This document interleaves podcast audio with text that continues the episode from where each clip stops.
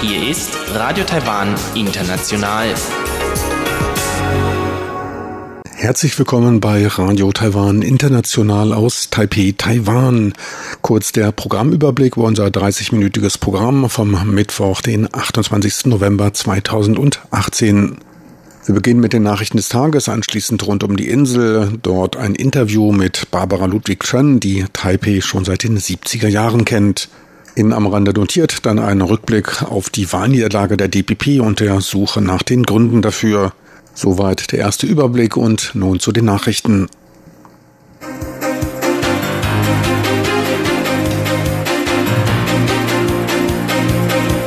Hier ist Radio Taiwan International mit den Tagesnachrichten vom Mittwoch, den 28. November 2018. Die Schlagzeilen. Präsidentin Tsai räumt Fehler bei der Kommunikation ihrer Politik ein.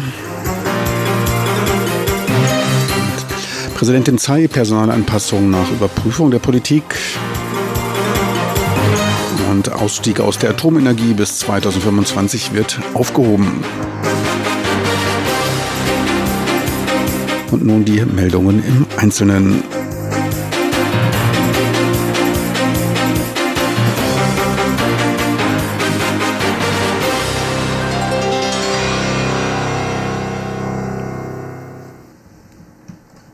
Präsidentin Tsai Ing-wen räumte Fehler bei der Kommunikation ihrer Politik mit der Öffentlichkeit ein. Zur Vermeidung von Meinungsverschiedenheiten hätte sie sich zu ruhig oder zu vage verhalten, statt die Diskussion mit der Gesellschaft an vorderster Front zu leiten. Dieses unangemessene Kommunikationsverhalten hätte zu einer Kluft zwischen den Erwartungen der Öffentlichkeit und der Regierungspolitik geführt, sagte Tsai. Als Führer der Regierungsmannschaft muss ich für diese Fehler und Frustrationen Verantwortung übernehmen und dies tiefgründig reflektieren. In der Politik geht es tatsächlich darum, Antworten zu geben. Dies werden wir in der Zukunft mit Sicherheit anpassen. Die Demokratische Fortschrittspartei DPP könne nur durch konkrete Taten und bessere Leistungen das Vertrauen der Bevölkerung Taiwans zurückgewinnen. Sie hoffe darauf, dass es innerparteilich nicht zu gegenseitigen Anschuldigungen komme.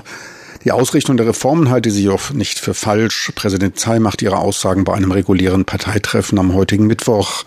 Schon am Wahlabend hatte sie Verantwortung übernommen und ihren Parteivorsitz aufgegeben. Zum neuen Vorsitzenden der DPP wurde heute Geelongs Bürgermeister Lin Tang gewählt. Dieser sagte in einer darauf gehaltenen Pressekonferenz, dass er die DPP durch diese schwierigen Zeiten führen wolle. Die Niederlage habe der Partei die große Möglichkeit zur Selbstreflexion gegeben. Nur dadurch könne sie sich Raum für Verbesserungen schaffen. Er rief zu Geschlossenheit und gegenseitiger Ermutigung auf und gab die Einrichtung einer Koordinationsgruppe bekannt.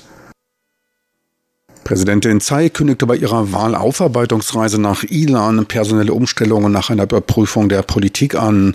Tsai, die nach der Wahlniederlage ihren Parteivorsitz niedergelegt hatte, teilte dabei mit, dass die Aufarbeitung der Niederlage und die Vorbereitung auf die nächsten Präsidentschaftswahlen unter Führung des neu ernannten Parteivorsitzenden Lin Yo Chang erfolge. Nach der Analyse soll es zu personellen Umstellungen kommen. Im Kabinett hat der Vorsitzende Lai schon eine generelle Überprüfung der Politik durchgeführt, insbesondere wegen des Auftauchens neuer öffentlicher Meinungen, die die Bürger uns gegenüber ausdrückten, haben wir ebenfalls eine Überprüfung unserer Politik vollzogen. Nach der Überprüfung unserer Politik wird es mit Sicherheit zu Anpassungen im Personalbereich kommen, damit diese personellen Anpassungen die nächste Welle eines neuen Regierens auslösen. Präsidentin Tsai rief die Parteiunterstützer dazu auf, nicht entmutigt zu sein. Das Wichtigste sei ein fester Wille. Nach dem Referendum vom Samstag wird die Regierung Abstand vom Ausstieg aus der Atomenergie bis 2025 nehmen, wie er im Artikel 95 des Gesetzes für die Stromwirtschaft vorgesehen ist. Um den energiepolitischen Konsens der nächsten Phase festzulegen, wird Premierminister William Lai morgen am 29. mit den Parteikomitees die Ausrichtung der Energiepolitik diskutieren. Dabei werden auch die Ergebnisse der anderen Referenten diskutiert. Bei dem Referendum am Samstag sprachen sich fast 60 Prozent der 10 Millionen Wählerstimmen gegen einen Ausstieg aus der Atomenergie aus. Wie Kabinettssprecherin Kolas Yotaka sagte, werde das Kabinett das Ergebnis der Umfrage respektieren. Sie wies darauf hin, dass obwohl Atomstrom kaum Luftverschmutzung verursache, das Problem der Endlagerung und des Managements von Atommüll weiter bestehe. Als Reaktion auf das Referendum werde man den Beschluss zur Stilllegung aller AKWs bis 2025 aufheben. Der Plan eines atomfreien Landes werde weiter das Ziel der Regierung sein. Wirtschaftsminister Shen Rongjin wies darauf hin, dass der weitere Umgang mit der Atomstromproduktion erst nach Abschluss einer Bestandsaufnahme und der Kommunikation aller relevanten Ministerien unter Einbeziehung der Lokalregierungen entschieden werde. Grüne Energie wie Windenergie werde beibehalten. Dies sei ein internationaler Trend. Zudem fordern internationale Einkaufsverbände bei der Produktion und die Verwendung von grünem Strom. Taiwan als exportorientiertes Land bedürfe daher eines bestimmten Anteils an erneuerbaren Energien. Lokale und tibetische Menschenrechtsaktivisten forderten am Mittwoch die Freilassung des in China inhaftierten taiwanischen Menschenrechtsbefürworters Li Mingzhe. Der Taiwanese wurde vor genau einem Jahr bei der Einreise nach China via Macau von chinesischen Behörden festgenommen. Li wollte sich in China mit Internetbekanntschaften über Taiwans Demokratisierungsprozess austauschen. Ein chinesisches Gericht verurteilte ihn dabei in einem Schauprozess wegen staatsumstürzlerischer Aktivitäten zu fünf Jahren Gefängnis. Taiwans Festlandskommission MAC bezeichnete das Konzept der Verbreitung von Demokratie als kein Verbrechen und forderte ebenfalls die sofortige Freilassung des Taiwaners. Das Recht auf eigene Meinung, Demokratie und Menschenrechte seien universelle Werte, so das MAC. Bürgergruppen forderten auch Taipehs Bürgermeister Kerwin Zhe beim kommenden Städteforum mit Shanghai Ende Dezember in Taipei dazu auf, das Schicksal Li Mingzhes anzusprechen. Auch die EU, die USA und der jährliche Menschenrechtsbericht der UNO nehmen zu dem Fall Stellung, teilte ein Parlamentarier mit. Der Leiter der Tourismusbehörde rechnet für Anfang Dezember mit der Begrüßung des 10 Millionensten ausländischen Besuchers in Taiwan. Dies wäre das vierte Jahr in Folge, an dem die 10 Millionen Marke an internationalen Besuchern durchbrochen würde. Das laufende Jahr bezeichnete er als ein für Taiwan erfolgreiches. Seit Anfang des Jahres kamen bereits 9 Millionen Besucher nach Taiwan. Dies entspricht einem Anstieg von 4 Prozent gegenüber dem Zeitraum in 2017. Man werde in der Zukunft sich weiter verstärkt auf den europäischen und russischen Markt ausrichten und seinen Zuwachs an Besuchern aus Südostasien ausweiten. Die sechs am stärksten energieverbrauchenden Industrien Taiwans werden in diesem Jahr ihre CO2-Emissionen um 765.000 Tonnen reduzieren, teilte die Industrieentwicklungsbehörde IDB des Wirtschaftsministeriums mit. Der Rückgang ist seit 2013 der niedrigste. 2013 waren die Einsparungen etwa doppelt so hoch und beliefen sich auf 1,5 Millionen Tonnen. Die jährliche Reduzierung nahm seitdem kontinuierlich ab. Hintergrund ist die fortschreitende technische Verbesserung der Ausrüstung in der Produktion seit Beginn der 2005 einsetzenden Beratertätigkeit zur freiwilligen Reduzierung von Emissionen. Weitere Emissionssenkungen könnten nur durch erhöhte Aufwendungen im Bereich Forschung und Entwicklung erreicht werden. Das IDB stellt daher in diesem Jahr und im nächsten 40 Millionen Taiwan-Dollar, circa 1,2 Millionen Euro, zur Unterstützung beim Erwerb emissionsmindernder Technologien zur Verfügung. Und nun zur Börse. Hoffnungen auf Fortschritte bei der Beilegung des Handelsstreits zwischen China und den USA beim Treffen der beiden Staatsführer beim anstehenden G20-Treffen beflügelten das heutige Börsengeschehen. Insbesondere Technologiewerte profitierten davon. Der TAIEX legte um 105 Punkte oder 1,1 Prozent auf 9.884 Punkte zu. Der Umsatz belief sich auf 4,1 Milliarden US-Dollar. Ein kurzer Blick auf den Devisenmarkt. Der US-Dollar notierte bei 30,88 Taiwan-Dollar, der Euro bei 34,94 Taiwan-Dollar. Und nun die Wettervorhersage für Donnerstag, den 29. November 2018.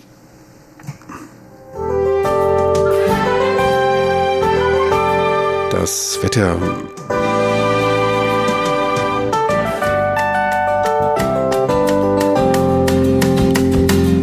Leicht bewölkt, aber niederschlagsfrei zeigt sich der Himmel in der Nacht zum Donnerstag in ganz Taiwan. Die, die Tiefstemperaturen schwanken zwischen 17 Grad in der Nordhälfte und 21 Grad im Süden.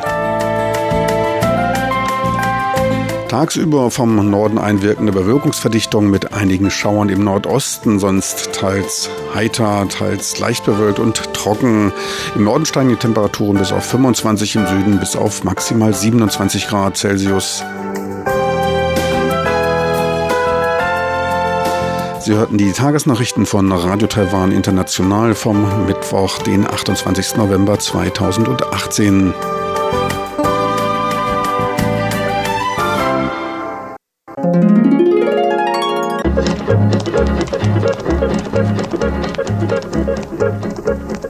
Weiter geht's nun mit rund um die Insel und Huang Yilong. Er führte ein Interview mit Barbara Ludwig Chen, die Taiwan schon seit den 70er Jahren kennt. Barbara Ludwig Chen lebt seit 1973 in Taipei. Das heißt, sie ist noch zu Lebzeiten von Chiang Kai-shek nach Taiwan gekommen. Seitdem ist Taiwan durch eine Vielzahl von großen Veränderungen gegangen, sei es politisch, wirtschaftlich oder auch gesellschaftlich. Wie sie Taiwan in all diesen Jahren und all diese Veränderungen erlebt hat, darüber wollte ich mit Frau Ludwig Chen sprechen. Doch zunächst wollte ich wissen, was sie 1973 nach Taiwan gebracht hat. Es war die Liebe. Mein Mann, den ich 1971 in Deutschland kennengelernt habe. Ich habe als Fremdsprachenkorrespondentin und Übersetzerin bei einer Firma gearbeitet und dort war mein Mann drei Monate, weil sein Bruder hatte die Vertretung dieser Firma in Taiwan. Wie würden Sie das Taipei oder das Taiwan zu dieser Zeit beschreiben? Es war sehr, sehr rückständig. Im Vergleich zu Deutschland, ich würde sagen, mindestens 30 Jahre zurück, wenn nicht noch mehr. Aber die Leute waren sehr, sehr freundlich, sehr gastfreundlich und zuvorkommend. Und was mich wirklich sehr gehalten hat, war die Sprache. Die hat mich gefesselt. Damals hat sich ja Taiwan in einer besonderen politischen Situation befunden. Was haben Sie denn davon mitbekommen? Man äh, durfte nicht frei reden, was man dachte. Mein Mann sagte immer, halt dich zurück, vor allem wenn wir zur Polizei gingen, weil ich musste immer mein äh, Visum verlängern und alles wurde überwacht eigentlich. Aber so im normalen, im täglichen Leben merkte man nichts. Man musste sich nur daran halten. Was man sagte, musste, sollte man sich überlegen. Am meisten hatte ich Angst vor der Polizei. Jedes Mal, wenn ich dort hin musste, hatte ich Herzklopfen. Selbst die Telefongespräche wurden abgehört. Man hörte das manchmal den Atem oder wenn es klickte, also man merkte, man wurde abgehört. Die ganze Post wurde geöffnet. Damals gab es noch keine Computer. Briefe waren 15 Tage unterwegs ungefähr, 10 bis 15 Tage. Ja, aber alles war zensiert. Man konnte sehen, es war geöffnet. Deshalb musste man auch vorsichtig sein, was man schrieb oder was man am Telefon sagte. Sie sind dann ja für einige Jahre wieder nach Deutschland gegangen und sind dann wieder in den 80er Jahren zurückgekommen. Haben Sie dann Veränderungen bemerkt? Ja, was die Architektur anging. Es wurden höhere Häuser gebaut. Was noch? Ich habe damals Tennis gespielt und habe dann Deutsche kennengelernt und die kannten wiederum Dissidenten, die teilweise zehn Jahre auf Green Island waren. Ja, ich war zufällig damals auch eingeladen und äh, habe dann gehört, wie es dort zuging. Das war natürlich nicht offiziell. Also Sie haben ja auch die Dissidenten erwähnt und langsam dann Ende der 80er und in den 90ern hat sich das dann ja langsam entwickelt hier in Taiwan zu einer Demokratie. Wie haben Sie das miterlebt? Es gab öfters Demonstrationen und hier und da kamen dann wieder Leute zurück, die eigentlich verbannt waren, die dann in, äh, in Amerika lange Zeit lebten und kamen zurück. Und ich erinnere mich an einen Fall, das war ein Professor, der kam zurück von der TAIDA, also von der Universität, und der fiel aus dem Fenster. Fiel aus dem Fenster. Jeder wusste, der wurde rausgestürzt. Man hörte immer diese Sachen, aber es war eben nicht offen, das hörte man so durch die Blume. Was war dann das für eine Atmosphäre, als dann eben der erste Präsident tatsächlich in einer freien Wahl gewählt wurde. Das war 1996, ja. Und da wurde er gewählt, Li Danghui. Und äh, ja, das sind viele. Eigentlich, wir wollten auch, also mein Schwager war sehr gegen die KMT und die sind, er wollte, dass die ganze Familie nach Amerika auswandert. Er hat also alles vorbereitet für uns alle, aber wir sind nicht gegangen. Meine Schwiegereltern sind auch nicht mitgegangen, aber mein Schwager mit seinen drei Frauen und äh, viele 1996 viele oder manche die schickten ihre Kinder raus. Es war gerade zu der Zeit, als die Kinder ihren Oberschulabschluss machten und manche schickten sie nach Australien, nach Neuseeland oder nach Amerika, weil sie Angst hatten, sie müssten zum Militär.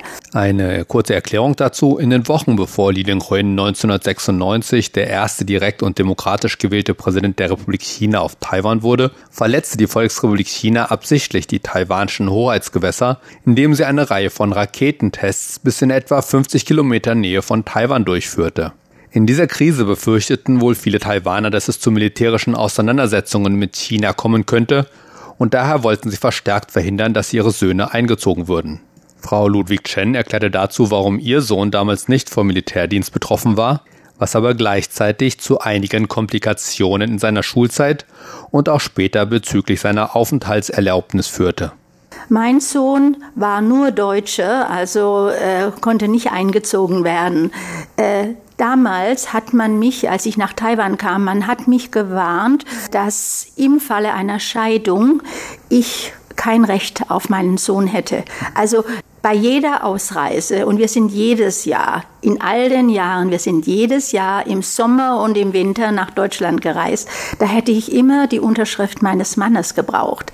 Das war auch ein Punkt. Und deshalb, mein Mann war einverstanden, blieb mein Sohn immer Deutscher. Als er eingeschult wurde, dann hat man uns gesagt, er brauche nicht am Lienkau teilzunehmen, also an der nationalen Aufnahmeprüfung zur Oberschule. Wir könnten uns direkt anmelden. Wir müssen uns die, die Zeugnisse vorlegen. Haben wir gemacht bei Tianzhong, bei Fuzhong. Hat auch dort die Prüfungen bestanden. Aber dann ging es zum Erziehungsministerium und die benachrichtigten uns einen Monat vor der, dem Lenkau, dass der Vater ja Taiwaner sei und somit das Kind am Lienkau teilnehmen müsste. Also Diskriminierung, ich glaube, das stand in keinem Gesetz. Okay, und auch bei der Aufnahmeprüfung zur Uni ebenfalls, dann war er plötzlich Taiwaner, obwohl er Deutscher war. Und als er fertig war mit dem Studium, haben sie sofort seinen Aufenthalt gestrichen, mhm. auch den Führerschein abgenommen und dann hat, wir hatten vor, dass er zum Weiterstudium nach Amerika ginge, um Doktor zu machen. Aber dann ging er nach Hongkong. Dann haben sie ihm zwei Monate Aufenthaltsgenehmigung gegeben, ohne Verlängerung. Jeder Ausländer kann zweimal verlängern, aber er durfte es nicht. Dann bin ich zum Außenministerium gegangen. Dann hat die Dame gesagt, tja, das ist nicht so einfach. Ich muss mal meinen Vorgesetzten anrufen. Dann musste ich ihn anrufen. Tja, das ist nicht so einfach. Dann muss ich Sie mit meinem Vorgesetzten verbinden. Und letztendlich kam der Minister und er war sauer, dass er vom, glaub, vom wie viel den Stock runter musste.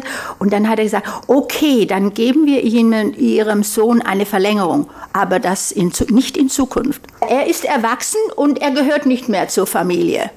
Er ist selbstständig. Das war die Antwort. Und da war mein Sohn dann ziemlich frustriert, ja.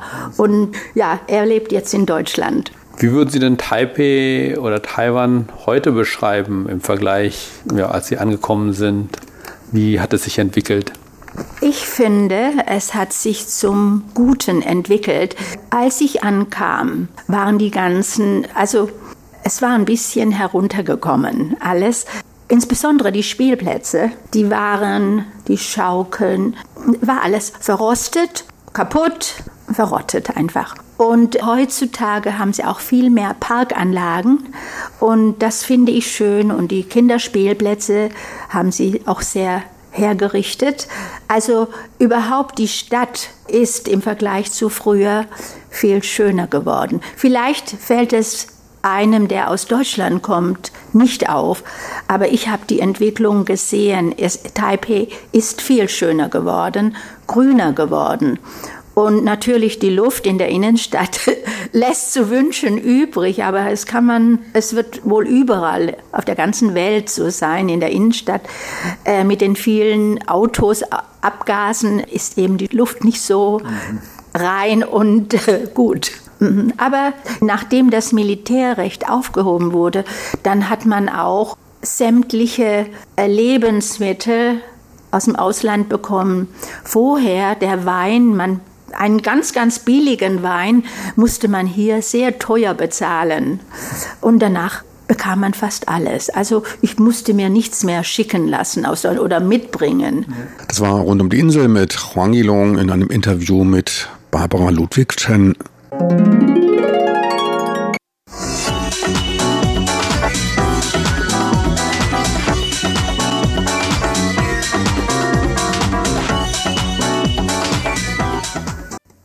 willkommen bei Am Rande notiert. Es begrüßt Sie Frank Pewitz. Heute ein Nachtrag zu den Wahlen vom Wochenende. Die Bürger Taiwans wählten fast 11.000 Repräsentanten für die Lokalregierungen. Als Gewinner wurde von etlichen Leuten allerdings ein ganz anderer als erwartet vorgestellt. And the winner is China, so hieß es zum Teil. Ging bei der letzten Wahl die DPP als klarer Sieger aus dem Gefecht hervor, erlebte sie am letzten Wochenende ihr Waterloo. Auch wenn es keine Parlamentswahl war, die KMT holte fast 49 Prozent aller Stimmen, die DPP 10 Prozent weniger. 2014 waren es noch fast 53 für die DPP, die KMT kam damals auf 42 Prozent.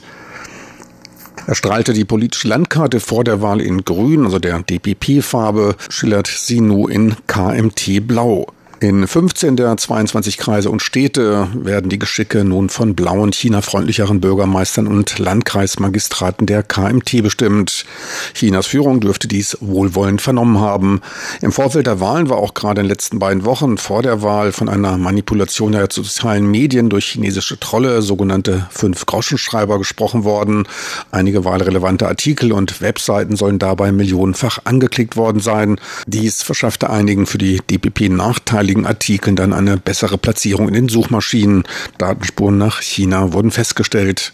Was am Samstag dann aber wohl alle überraschte, war das Ausmaß der Niederlage, umso mehr, als man eigentlich das Gefühl hatte, die KMT sei auf einem absteigenden Ast. Seit der Wahlniederlage bei den Parlaments- und Präsidentschaftswahlen 2016 war es erstaunlich ruhig um die Partei.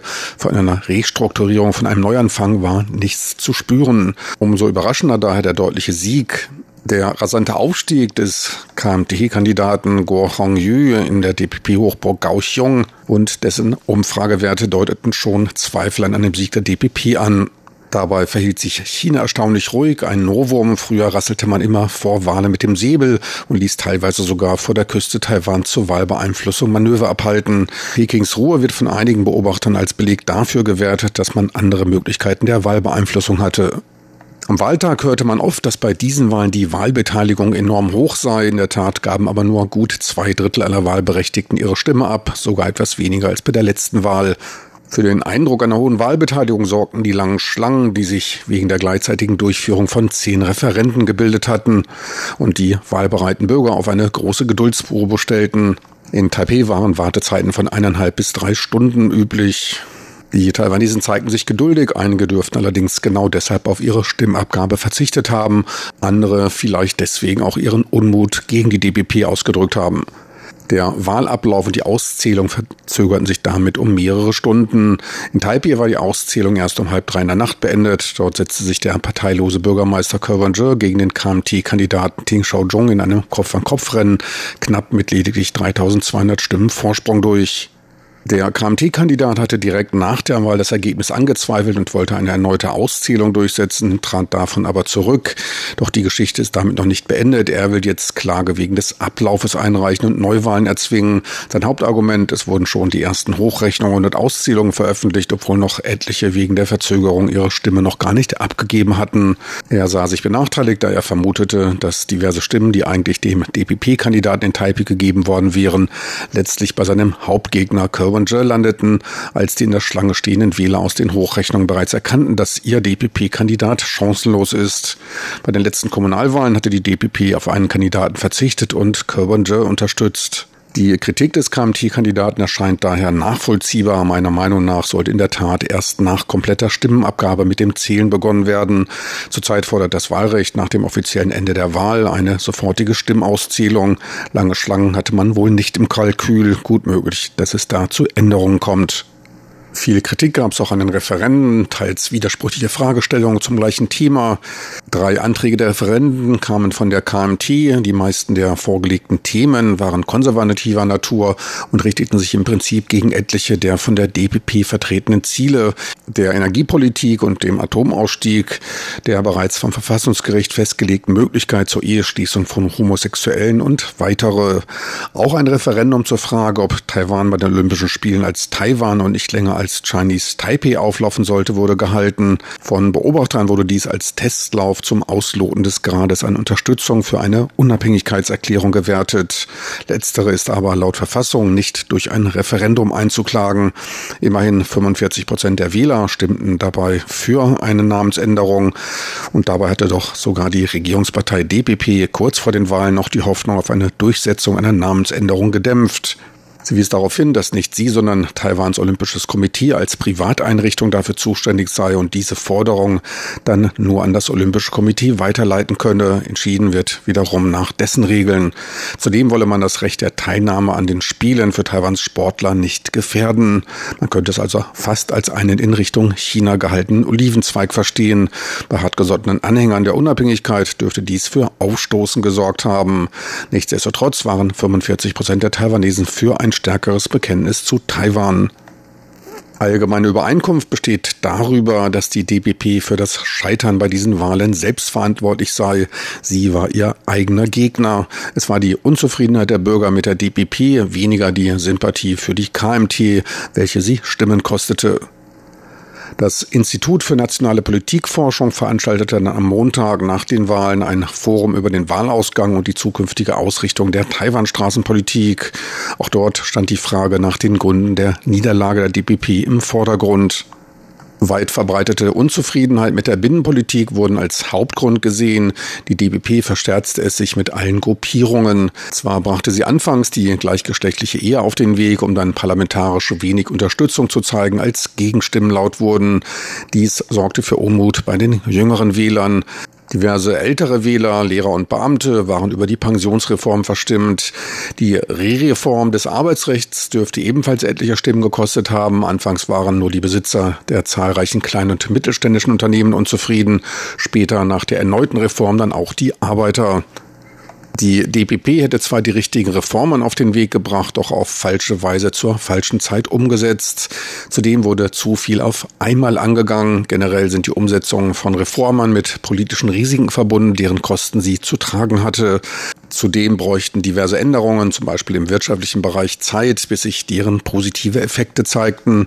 Auch dafür braucht es eine geduldige und einsichtige Bevölkerung damit das Ganze sich bei Wahlen nicht nachteilig auswirkt.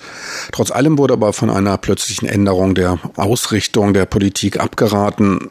Andere Stimmen in der Runde kritisierten bei der DPP fehlende Bürgernähe. Man hätte sich zu stark mit abgehobeneren großen Problemen beschäftigt, statt durch Lösung kleinerer Probleme den engeren Kontakt mit den Bürgern herzustellen. Präsidentin Tsai wurde als zu theoretisch und zu wenig pragmatisch gesehen. KMT-Kandidaten seien deutlich stärker in das Volk gegangen. Die DPP versuchte es allen recht zu machen und stand letztlich allein da. Zudem wurde ihr eine schlechte Wahlkampfstrategie attestiert. Sie argumentierte mit Demokratie und Souveränität Souveränität. Etliche jüngere Bürger dürfen dies nicht angesprochen haben. Sie wuchsen bereits im demokratischen Taiwan auf und halten die Demokratie für einen normalen Zustand. Auch die Referenden wirkten sich ebenfalls nachteilig für die DPP aus, da sie von der KMT zur Mobilisierung ihrer Unterstützer genutzt wurde.